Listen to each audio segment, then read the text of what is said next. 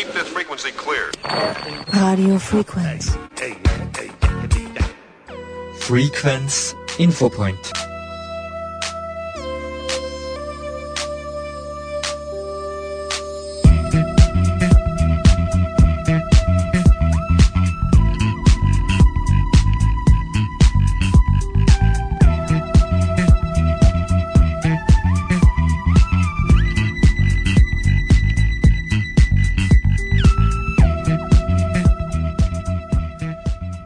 Liebe Hörerinnen und Hörer, Werner Rackel begrüßt Sie recht herzlich aus dem Studio 1 von Radio Frequenz. Jede fünfte Frau in Österreich erlebt Gewalt. Tu was, bevor es passiert. Das ist der Aufruf der Frauen- und Mädchenberatungsstellen in Österreich.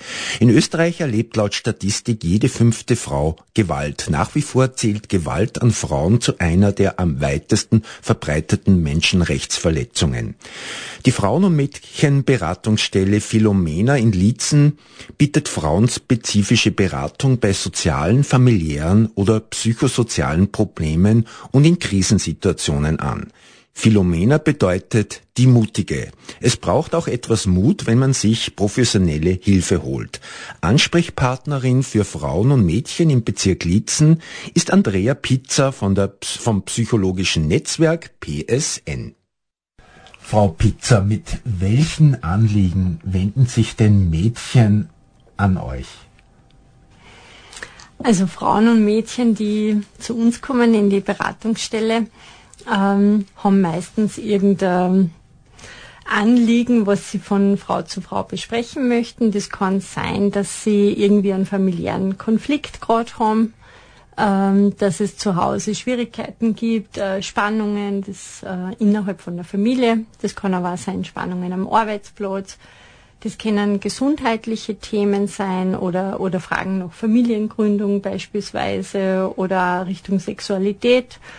Das können aber auch äh, Themen sein vom, vom Selbstwert oder Ängsten, die einmal auftreten, Unsicherheiten oder Lebensübergangsphasen, wo man einfach nicht weiß, wie geht's weiter, was, was ähm, äh, einfach einmal Ziele wieder neu zu definieren. Also die Frauen- und Mädchenberatungsstelle bietet da eigentlich ein ziemlich niederschwelliges Angebot. Niederschwellig heißt eben, dass die Anliegen von, von Frauen und Mädchen eigentlich, also es darf jedes Anliegen präsentiert werden. Ich muss, ich brauche keinen Überweisungsschein, ich brauche nicht ähm, gezielte Problemstellung, wo ich sage, okay, dazu brauche ich jetzt Unterstützung, sondern es würde erreichen, wenn ich sage, okay, mir geht's einfach im Moment nicht gut. Ich brauche halt da irgendwo einmal Hilfe. Also man braucht da keine Angst haben, dass man sich irgendwie blamiert und sagt, mein, mein Anliegen, das ist vielleicht so banal, ich, ich, ich traue mich gar nicht. Genau, das kann oft eine Hemmschwelle sein, weil vielleicht Frauen und Mädchen das Gefühl haben, naja, das ist vielleicht zu wenig, äh, um in eine Beratung zu kommen oder sie müssten ja irgendwie da einen großen Leidensdruck mitbringen. Ähm, nein, das muss es nicht sein.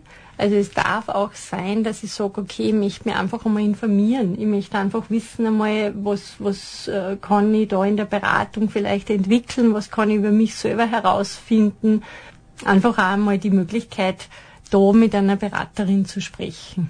Wie kann man denn Kontakt zu euch aufnehmen? Welche Kanäle gibt's da? Ja, also es gibt unterschiedliche Möglichkeiten. Also man kann anrufen im Journaldienst von der Frauen- und Mädchenberatungsstelle. Äh, man hat aber auch die Möglichkeit, persönlich zu kommen ins Beratungszentrum und meist dann entweder gleich ein kurzes Gespräch oder sich einen Termin zu vereinbaren. Man kann eine E-Mail schreiben. Also man kann direkt an die Frauen- und Mädchenberatung äh, eine Mail schreiben mit dem Anliegen. Oder man kann über die Homepage einsteigen und man kann diese Online-Beratung nützen, die dann auch anonymisiert möglich ist. Also das ist generell möglich in der Frauenberatung, dass ich anonym eine Beratung in Anspruch nehme. Ich muss nicht unbedingt mich dort deklarieren. Und die Online-Beratung ist eben noch, ähm, da kann ich von zu Hause oder kann ich in der Nacht schreiben. Es ist zwar keine Direktverbindung, aber ich kann, kriege auf jeden Fall eine Antwort oder werde weitervermittelt oder kann eben die Beratung über online auch machen. Also man schreibt sein Anliegen hinein und bekommt dann eine, eine Rückantwort. Genau, genau. Und die, den Zugang, den Link findet man eben auf unserer Homepage Page. Wenn man in die Online-Beratung, weil es wird zentral über Graz gemacht, aber die Frauen- und Mädchenberatungsstellen sind ja in einem Netzwerk der steirischen Frauen- und Mädchenberatungsstellen, da sind wir mit dabei. Und über dieses Netzwerk wird eben diese Online-Beratung organisiert und wir haben alle diesen Link zu dieser Online-Stelle. Also ich habe Anliegen, ich habe mich schon an euch gewendet. Wie läuft dann so eine Beratung ab? Was passiert da?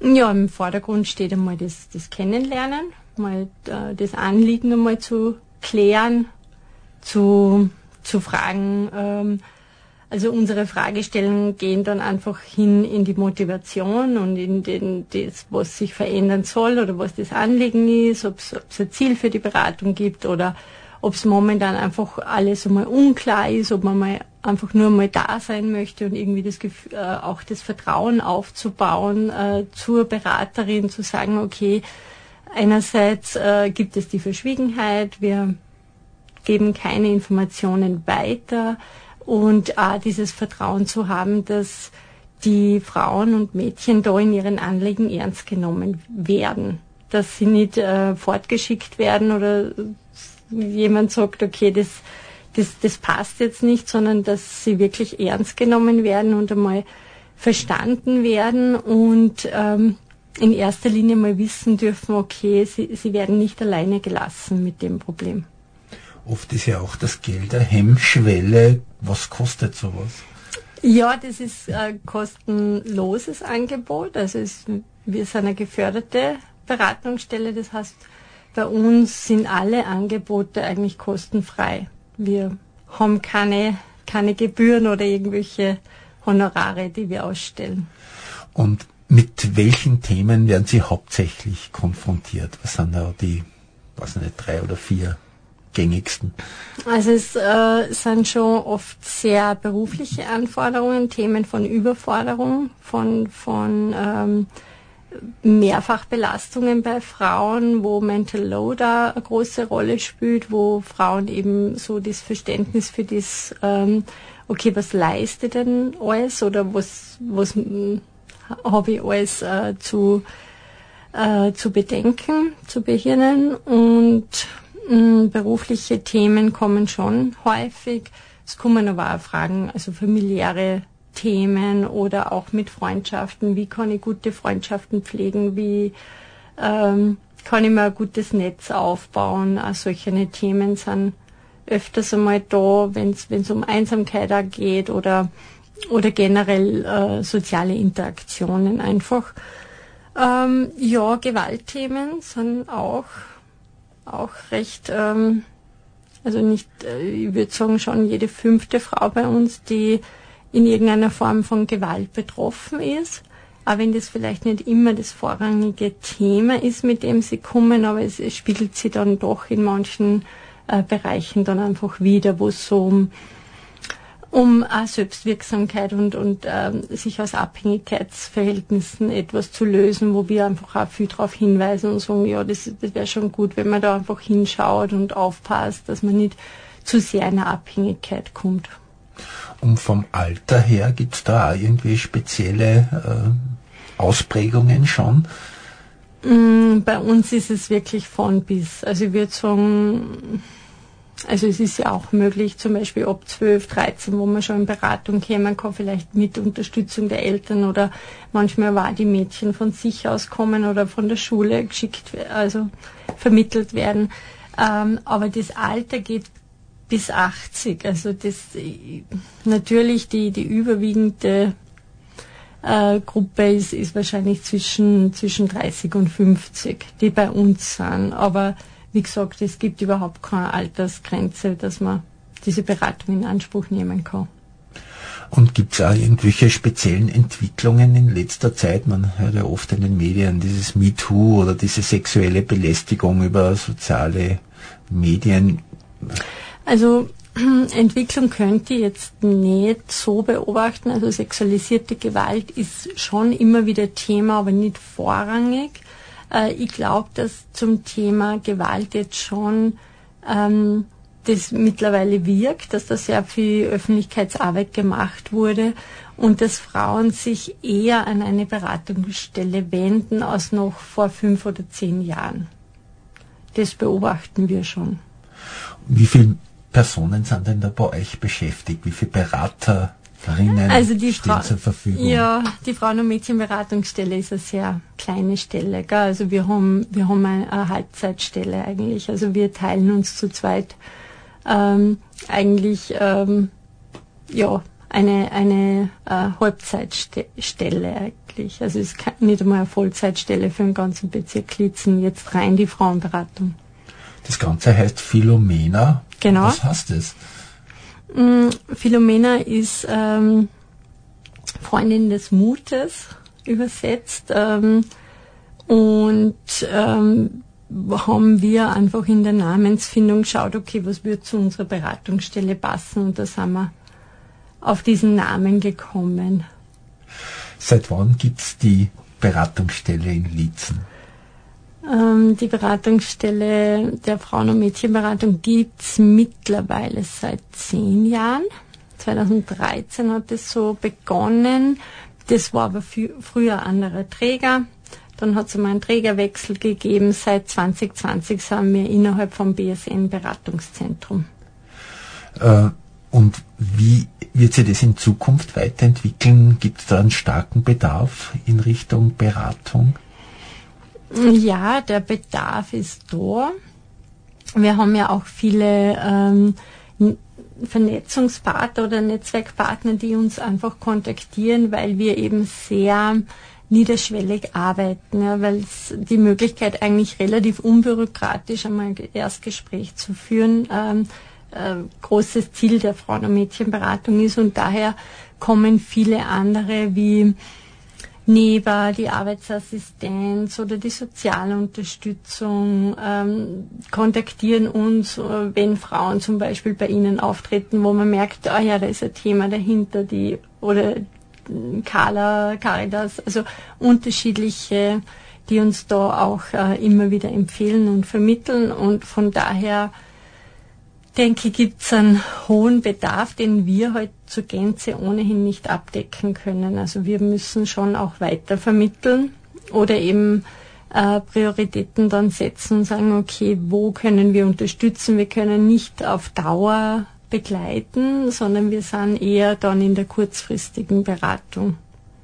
Das heißt, äh, so Beratungen sind dann vielleicht drei, vier Gespräche genau, maximal. das kann durchaus auch mehr sein. Das kommt schon äh, individuell drauf an, aber, aber das Ziel ist eher dann einfach die äh, Frauen eher abzufangen, gut zu versorgen, zu schauen, wie viel Begleitung brauchen sie durch uns oder gibt es andere Stellen, die, wo sie noch mitversorgt werden. Was hindert Frauen, äh, sich mit Problemen an euch zu wenden? Zeit ist ein großer Faktor, glaube ich, für viele Frauen, dass sie sich neben Beruf und Kindern oftmals schwer tun, für sich diese Zeit herauszunehmen und zu sagen, okay, ich gönne mir das jetzt, ich nehme mir Beratung, weil ich das einfach brauche oder weil ich weiß, das tut mir gut oder weil ich das im Sinne der Selbstfürsorge mal machen möchte. Äh, man organisiert sich das nicht so leicht. Mm. Was kann noch ein Grund sein? Ich glaube, dass das vielfach ähm, Menschen denken, ähm, na, da muss ich ja gleich ein Problem formulieren oder da muss ich ja gleich ähm, dann, weiß ich nicht, mein ganzes Leben ausbreiten oder irgendwie so vielleicht diese Hemmung, ähm, sich zu öffnen, sich jemand anzuvertrauen kann, kann ich mir vorstellen, könnte ein Hindernis sein. Und die Erreichbarkeit. Manchmal sind Frauen nicht so mobil dass sie jetzt zum Beispiel vom aus Seerland oder von St. Gallen da jetzt nach Litzen herpendeln und das kann schon eine, eine Hürde sein. Wir haben kurz einmal gestreift das Thema Vertraulichkeit und Anonymität. Das, wie, wie ist das nochmal bei PSN, bei der bei Philomenia? Also innerhalb vom PSN, also wir in der psychosozialen Arbeit, wir sind sowieso zur Verschwiegenheit verpflichtet. Ja, also das äh, haben wir unterschrieben, das ist unser Berufs, ähm, Kodex, dass wir da keine Informationen weitergeben dürfen. Wir haben die Möglichkeit, wenn wir das jetzt als, als wichtig sehen, dass wir mit wem anderen in Kontakt treten, uns von einem Einverständnis zu holen, dass wir uns da austauschen dürfen, ja. Oder ähm, wir haben die Möglichkeit einfach zu sagen, okay, wir möchten von Ihnen, dass Sie gerne mal sich da oder dahin wenden. Bitte sagen Sie mir dann eine Bestätigung. Aber an und für sich ist diese, an diese Vertraulichkeit etwas, äh, was das Berufliche einfach bedingt. Ja. Wie ein Arzt da nicht mit wem anderen drüber sprechen darf, wie er was seine Patienten gerade durchmachen. Wie wird man Beraterin? Und was muss man da für eine Ausbildung machen? Mm, naja, ähm, also ich persönlich, ich bin Sozialarbeiterin. Ich habe ähm, die Fachhochschule für soziale Arbeit gemacht, den Bachelor, und bin in der psychosozialen Beratung gelandet. Ja, ich, ich mache viele äh, Themen, ähm, ja, biopsychosoziales Modell, gell, also die ganzen ähm, Themen rund um Gesundheit, um Psyche, um Körperlichkeit, um, aber auch um Soziales, also die wirtschaftlichen Komponente, das fällt eigentlich alles mit rein. Äh, es gibt aber auch Lehrgänge, wo man sagt, okay, man kann systemische Beratung machen, kann äh, Lebensberater werden, äh, Soziallebensberatung machen. Ähm, und ähm, bei uns im Beratungszentrum selbst ja auch äh, Therapeuten und Psychologen beschäftigt sind und ähm, da ja dann eben unterschieden wird, ob es um eine krankheitswertige Thematik sich handelt, ob diese Behandlung erforderlich ist oder eben Beratung. Wenn man den ganzen Tag so Probleme von anderen hört, wie regeneriert man sich da selbst? Ich glaube, diese Psychohygiene für sich selbst, das äh, machen wir alle sehr gut. Also wir haben alle unseren, unseren Ausgleich, wir haben unsere äh, Möglichkeiten, dass wir uns dann selbst auch entlasten oder Supervisionen haben, dass wir uns mit Kollegen austauschen, dass man mal ein Gespräch führt und sagt, man, das war jetzt besonders, hat mich besonders betroffen oder dass man sich selbst auch einmal entlasten kann, ja. Oder man hat ja auch nicht immer einen gleich guten Tag, nicht? Da komme ja auch manchmal in die Arbeit und bin miert oder bin erschöpft und ähm, dass man einfach sich selbst da nicht vergessen darf, dass man schon sagt, okay, das Wichtigste ist, dass es mir gut geht äh, und dann kann ich auch gut, gut beraten. Ja, und da sind wir alle, glaube ich, äh, die in dieser Beratungsfunktion sind schon sehr selbstverantwortlich mit uns. Drei Wünsche an die Politik oder an die Entscheidungsträger? Ja, das mit den Wünschen. Gell? Ähm, ich denke, ähm, es, es wird viel Gutes gemacht schon. Gell? Es ist, sind diese ähm, Beratungen, die, die werden schon stetig ausgebaut. Dieses Netzwerk funktioniert gut. Die Zusammenarbeit ähm, an den unterschiedlichen ähm, ja, Stellen am Land und, und so weiter. Ähm, ja, ich denke, der, der Blick also auf diese psychische Komponente der Menschen oder, oder was, was für Konflikte einfach gibt, dass das schon äh, sehr viel vielleicht nur in der Öffentlichkeit vielleicht noch mehr Bewusstwerdung passieren kann, weil schon eine gewisse Scham da ist, weil es nicht so einfach ist, über Depression zu sprechen oder, oder über psychische Erkrankung.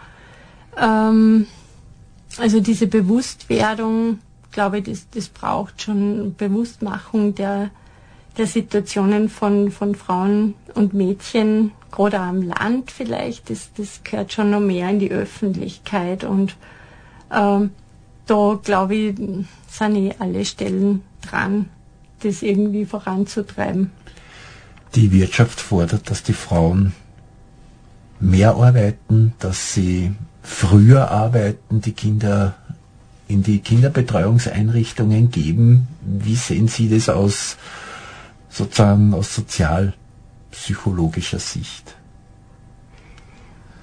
Das ist äh, gar keine einfache Frage, weil, weil ich das gar nicht abschätzen kann, wie das, wie das sich auswirkt. Ich sehe schon, dass, dass Frauen ähm, dieses Bewusstsein schon da ist, ja, dass sie ähm, dass das Einkommen sehr wichtig ist, ja, dass es sehr wichtig ist, ein eigenes Einkommen zu haben, um einfach ähm, abgesichert zu sein, ja, um nicht abhängig zu sein in einer Beziehung oder äh, einfach das eigene Geld äh, zu haben und dass es auch ähm, sozialrechtlich einfach Auswirkungen hat auf, auf spätere Ansprüche und Pensionsansprüche.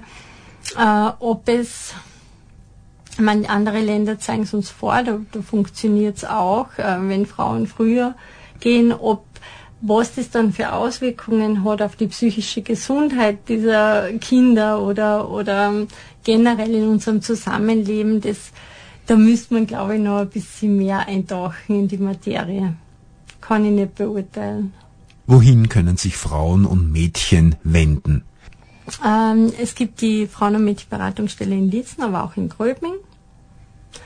Und wir betreuen auch die Krisenwohnung in Gröbming.